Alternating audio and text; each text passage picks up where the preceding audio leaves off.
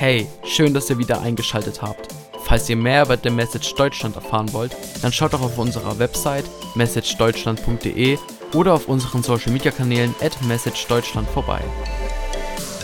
Es gab schon Witze darüber, was eher vorbei ist. So die Corona-Pandemie oder die Missio Dei-Reihe, ähm, über die ich schon seit äh, September äh, ausführlich äh, ins Detail gehe und, und, und Andachten dazu halte. Gute Nachrichten für alle, die dies nicht mehr aushalten können. Äh, die Corona-Pandemie ist eher vorbei als, äh, als die Missio Dei-Reihe. Nein, Quatsch, leider nicht. Denn heute kommt der letzte Teil von Missio Dei und weil bald Ostern ist, wollen wir über Neuanfänge reden. Für die, die noch nichts mit Missio Dei irgendwie anfangen können, äh, Missio Dei ist Latein und äh, bedeutet Gottes Mission. Äh, wörtlich übersetzt und es bedeutet Gottes Mission mit den Menschen. Äh, die Mission, die Gott, oder das, was Gott, der Plan, den Gott mit uns Menschen vorhat, ähm, das, was, ähm, was er mit der, mit der gesamten Welt vorhat, schon seit Jahrtausenden.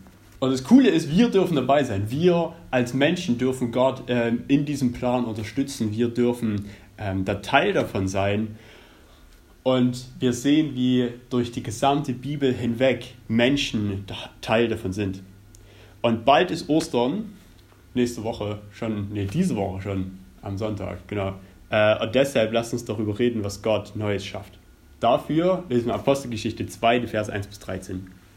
Ich lese aus der neuen evangelistischen Übersetzung Bibelpunkt heute. Als der Pfingsttag anbrach, waren alle wieder beieinander. Plötzlich setzte vom Himmel her ein Brausen ein. Es klang wie das Tosen eines heftigen Sturms und erfüllte das ganze Haus, in dem sie zusammensaßen. Sie sahen etwas, das wie Feuerzungen aussah, sich zerteilte und sich auf jeden einzelnen von ihnen setzte.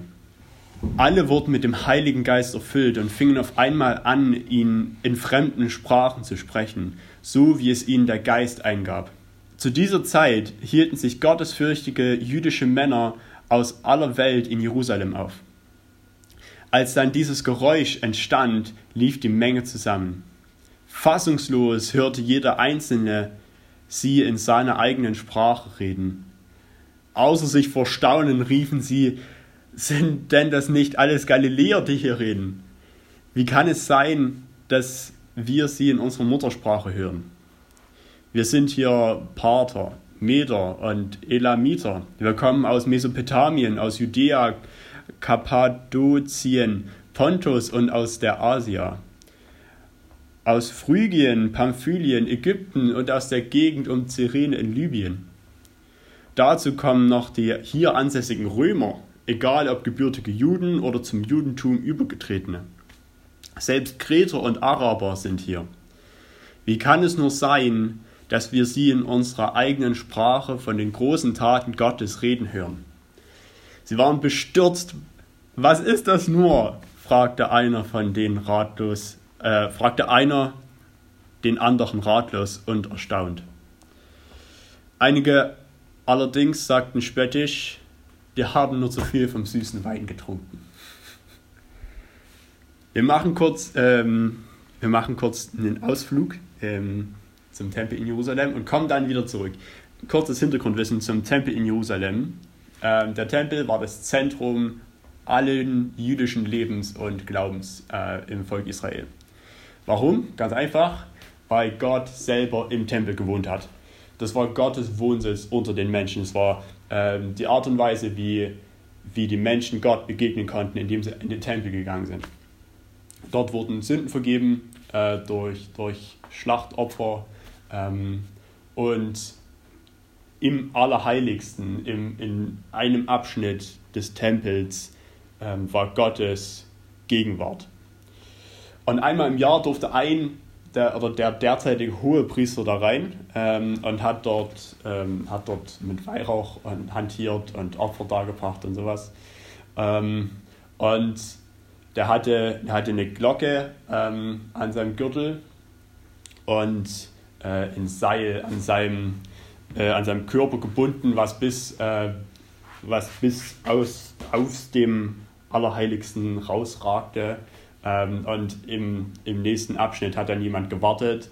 Ähm, und wenn er wenn der hohe Priester was falsch gemacht hat, ähm, bei, den ganzen, bei den ganzen Opfern, die er dargebracht hat, ähm, und einen Fehler gemacht hat, ist er einfach tot umgefallen.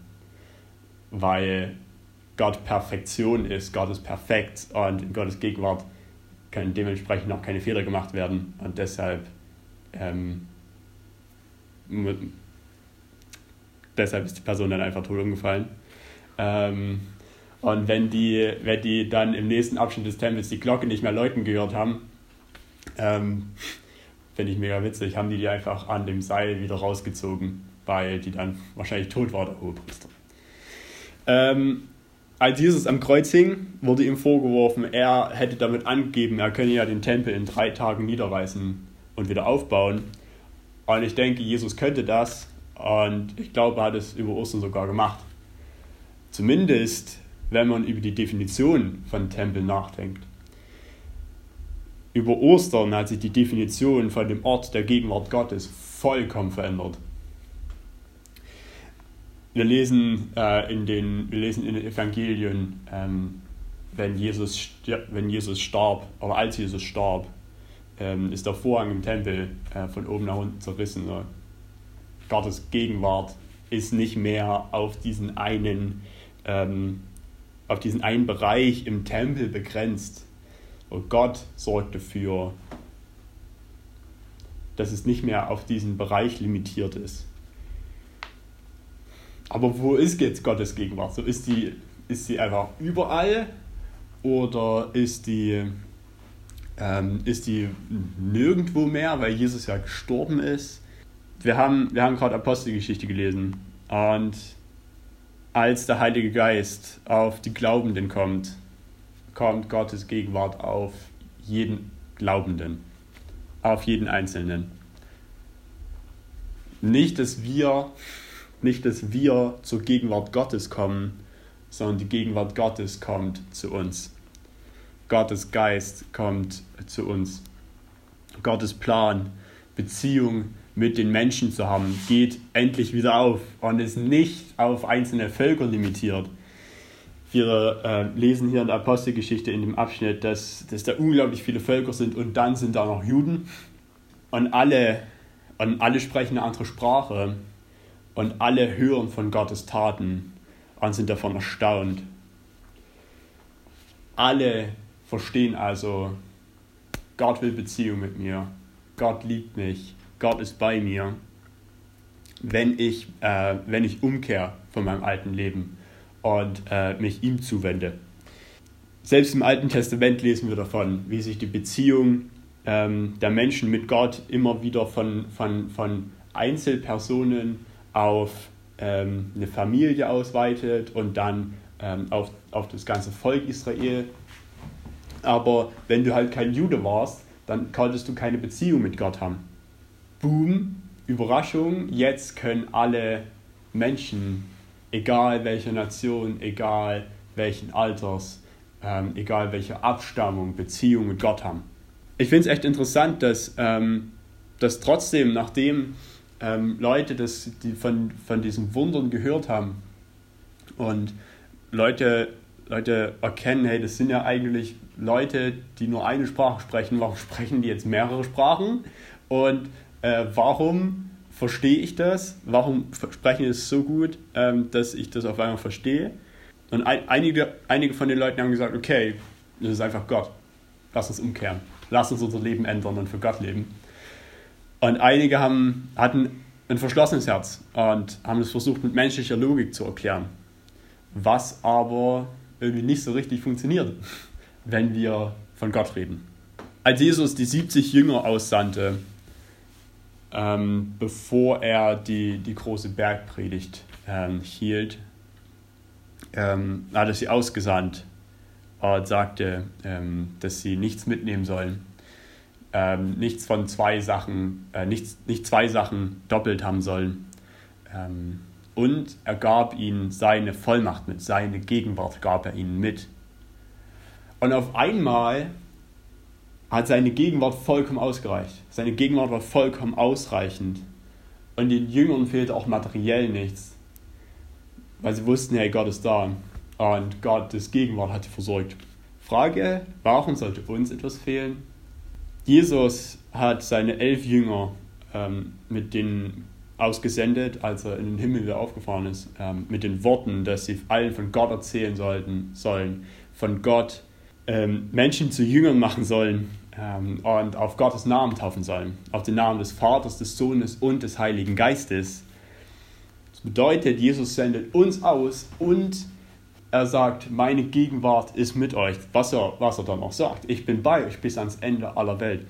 Ich bin, Gottes Gegenwart ist bei uns, bis wir sterben und äh, dann sind wir in seiner vollkommenen Gegenwart. Ähm, also wirklich bis ans Ende der Welt.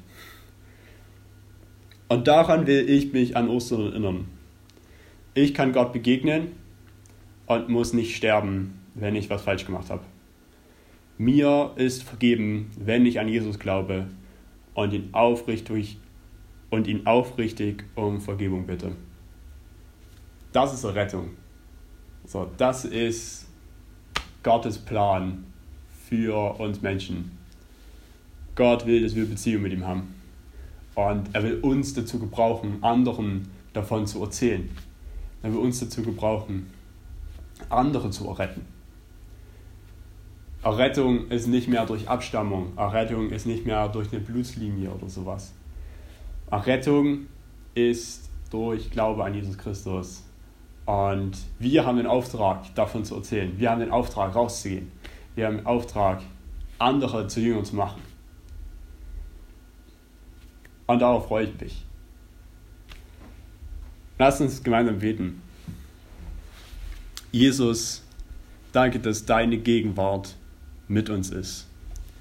Danke, dass deine Gegenwart ähm, zu uns gekommen ist, Gott. Danke für deinen Heiligen Geist. Danke, dass wir ohne, ohne dir nichts tun können. Und wir beten für die nächsten Tage und Wochen, dass wir das immer mehr verstehen, das immer mehr verinnerlichen, Herr. Sei bei uns. Gib uns Frieden, gib uns äh, Freude bei, bei all dem, was wir tun und lass uns nicht vergessen, was unser Auftrag ist. Lass uns nicht vergessen, was unsere, äh, was unsere Mission ist. Und lass uns nicht vergessen, was deine Mission ist, Herr. Amen. Vielen Dank für das Anhören unseres Podcasts. Vergesst nicht, uns auf allen Plattformen zu folgen, damit ihr nichts mehr verpasst. Bis dahin seid gesegnet und bis zu einer weiteren Ausgabe.